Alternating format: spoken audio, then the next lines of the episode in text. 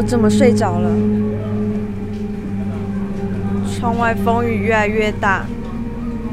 台风真的快来了。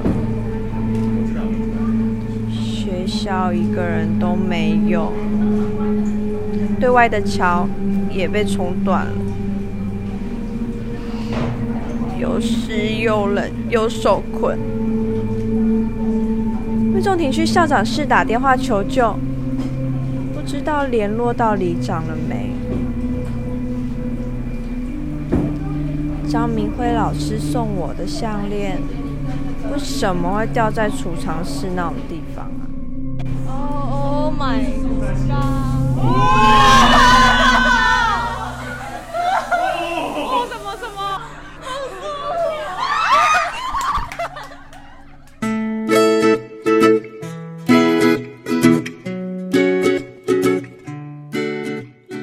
听众朋友，大家好，欢迎收听今天的节目。别叫我文青，我是雅雅，我是安安。好，今天呢，我们要来谈的这个主题呢，就是我们上次有特别做了直播影片的那个展览，就是返校。其实他这次的展览啊，都已经人潮爆满到，就是一个大家想进去又不见得进得去的状况。对，其实我们那一天是很幸运，是因为跟到媒体场啦，然后有跟着一些记者前辈们一起进到场内去看了这个展览，真的。很恐怖，很恐怖，哎呀，很不错，也很恐怖，因为真的有把那个情境整个塑造出来。我觉得媒体场跟一般普通的平常的展览啊，它一定会有一点点不一样，因为媒体总是会有很多拍摄需求。哦，也是，对，所以它当然我们体验到的东西一定会有所不同。可是呢，我觉得光媒体场我就觉得哦，好爽。这个展览呢，可以说是大家期待很久，然后开展到现在，听说天天都爆棚的状态。而且刚好又是遇到暑假，真的哎、欸，对耶，接下来的鬼月会更精彩。我觉得里面冷气也蛮冷的啦。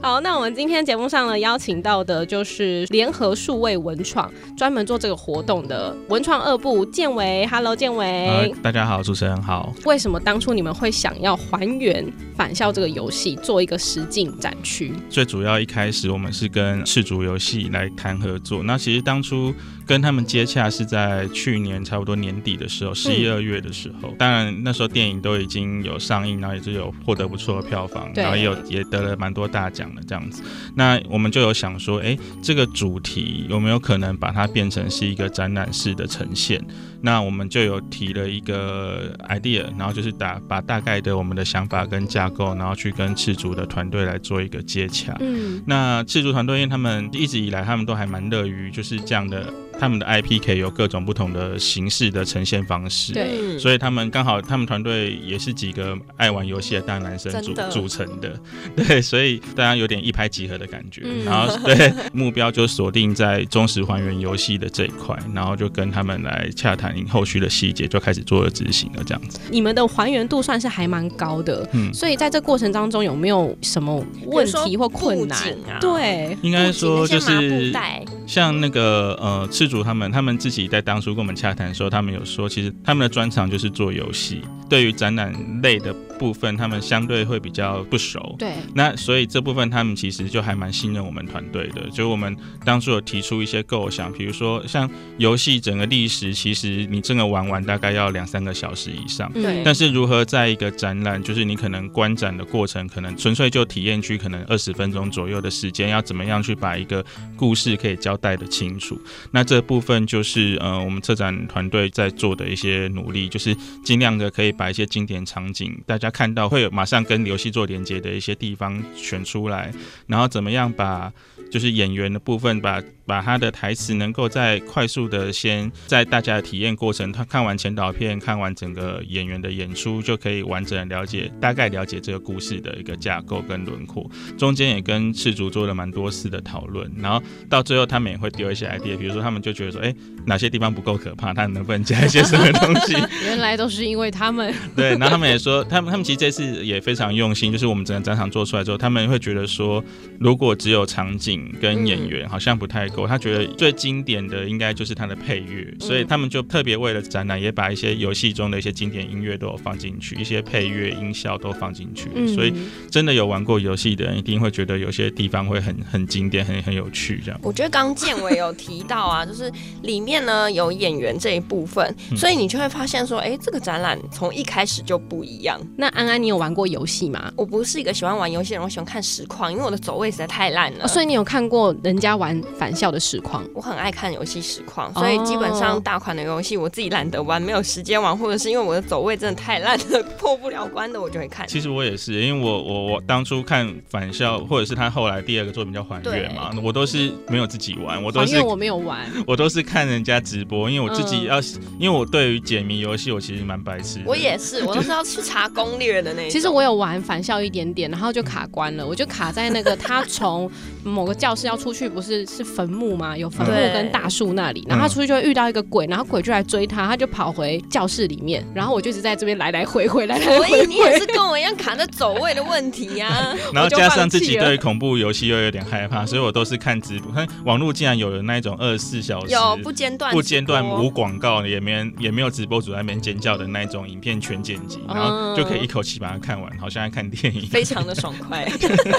对，所以其实如果真的有认真玩游戏的人，他其实会觉得，我觉得会感动哎。对，主办方很用心，身临其境，他有把一些很重要的场景都有还原出来。没错，可你们那时候在跟赤足接洽的时候，他们有说这个一定要有，那个一定要有，有这种场景出现吗？有，比如说像呃风雨交加的教室，这个在一开始的时候就是方就是女主角方瑞欣，就是她不知道为什么自己会在这个空间苏醒过来，对，像这种桥段就一定会重重现，因为它等于就是一个故事的开头，开头跟跟游戏是一样的，然后包含中间的一些可能发生事件的地方，然后破个小梗哈，比如说像游戏的存档点是个神坛，对对，存档点，对，然后像我们在现场也做一个呈现，也配合的音效，有这个我有看到，对，所以如果如果就是呃你有玩过游戏，你经过那边听到这个音效啊，我存档成功了，对，如果我真我真的在这边就不小心死掉的话，我可以在这边重来，所以我我担心我后面要死掉了，你看到这个存档点更害怕了，我觉得我都没有感觉，因为我根本连存档点都到不了。哦，那这个过程当中啊，因为其实呃，你们设计了蛮多特色嘛，建伟要不要稍微简单的讲一下，说你们这个展览里面包含了哪些部分？刚刚有讲到说有实境体验之外呢，嗯、还有吗？好，呃，这个展览主要分个三个部分，第一个部分就是刚刚讲的，就是忠实呈现游戏的的实境体验区。嗯、那实境体验区它会比较类似一个沉浸式体验的感觉，嗯，对，然后再来就是走过了实境体验区，你就大概完整经历的一个故，再经历过游戏。一次，那第二展区叫做互动拍照区。那这边我们有做了一些包含呃像监牢的场景，对，然后然后有把那个就是中间有一个监牢是民众可以进去拍照，对，是不是？他们那时候就说这可以进去吗？我就说这门开着啊。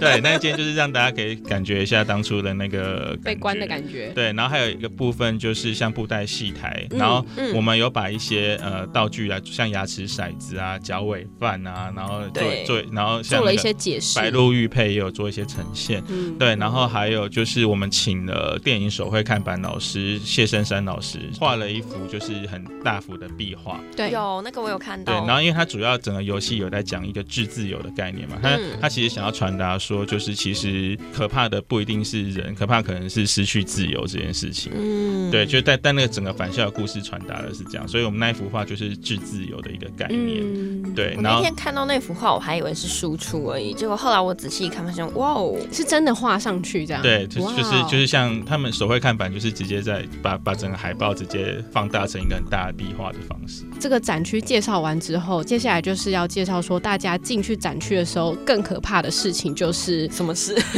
你们没有办法一次进去太多人，而且每个人手上都会拿着蜡烛，对，然后十几个人一起拿着一一条绳子，对不对？慢慢的走进去，对对对，这样听起来就很恐怖了，应该很多人被吓到吧？有些人就是对于像玩鬼屋或恐怖历险这样的事情会比较有反应的，他们其实会会蛮害怕的。对对对，像我刚刚还有一个第三展区漏了讲，第三展区就是赤烛团队的介绍了。现在其实呃，他们等于针对返校这个故事来讲说，他们当初是怎么从一个十平大的小空间开发这个游戏，然后到获得了许多的大奖，然后到最后翻拍成电影，然后做成展览，甚至到了今年十二月还有公式的影集要要上要上，然后故事的还原，然后也公开一小段的小游戏，就是他们当初在。当返校这个游戏成为你现在看到这个游戏之前的一个 demo 的一个版本，嗯、有，然后然后很可爱，对，然后所以就是会有一个首次大曝光，所以其实是一个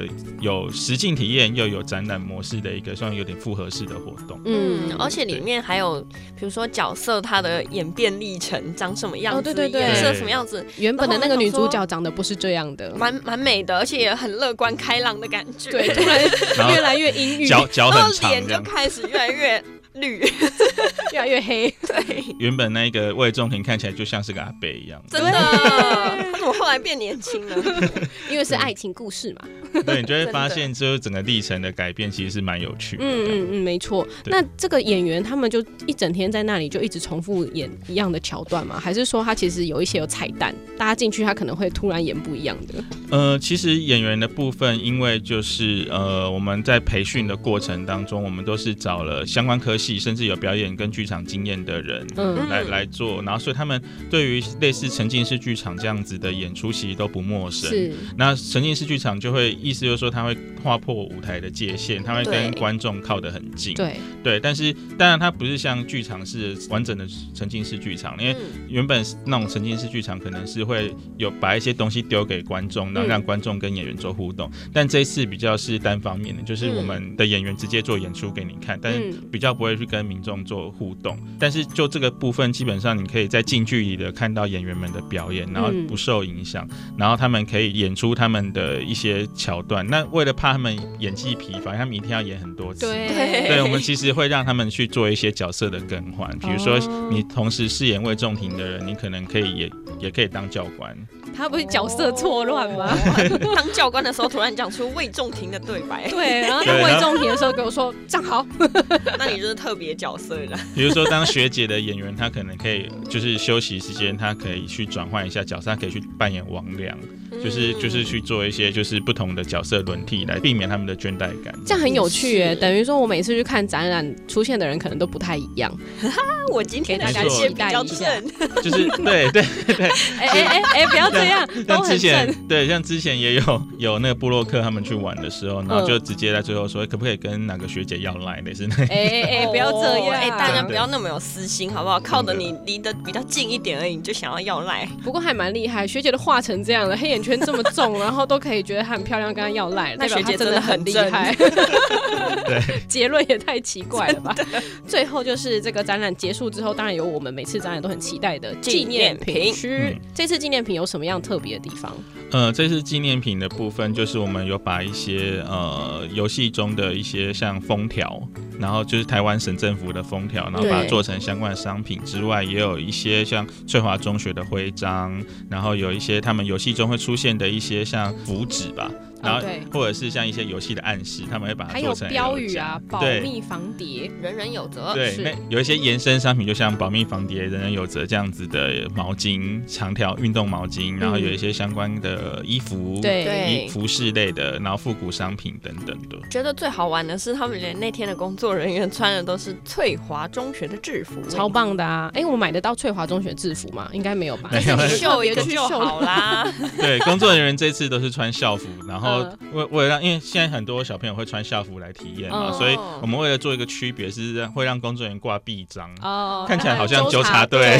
对，纠集你。其实我觉得这一次的这个纪念品啊，完全就是重新宣传了台湾省政府呢。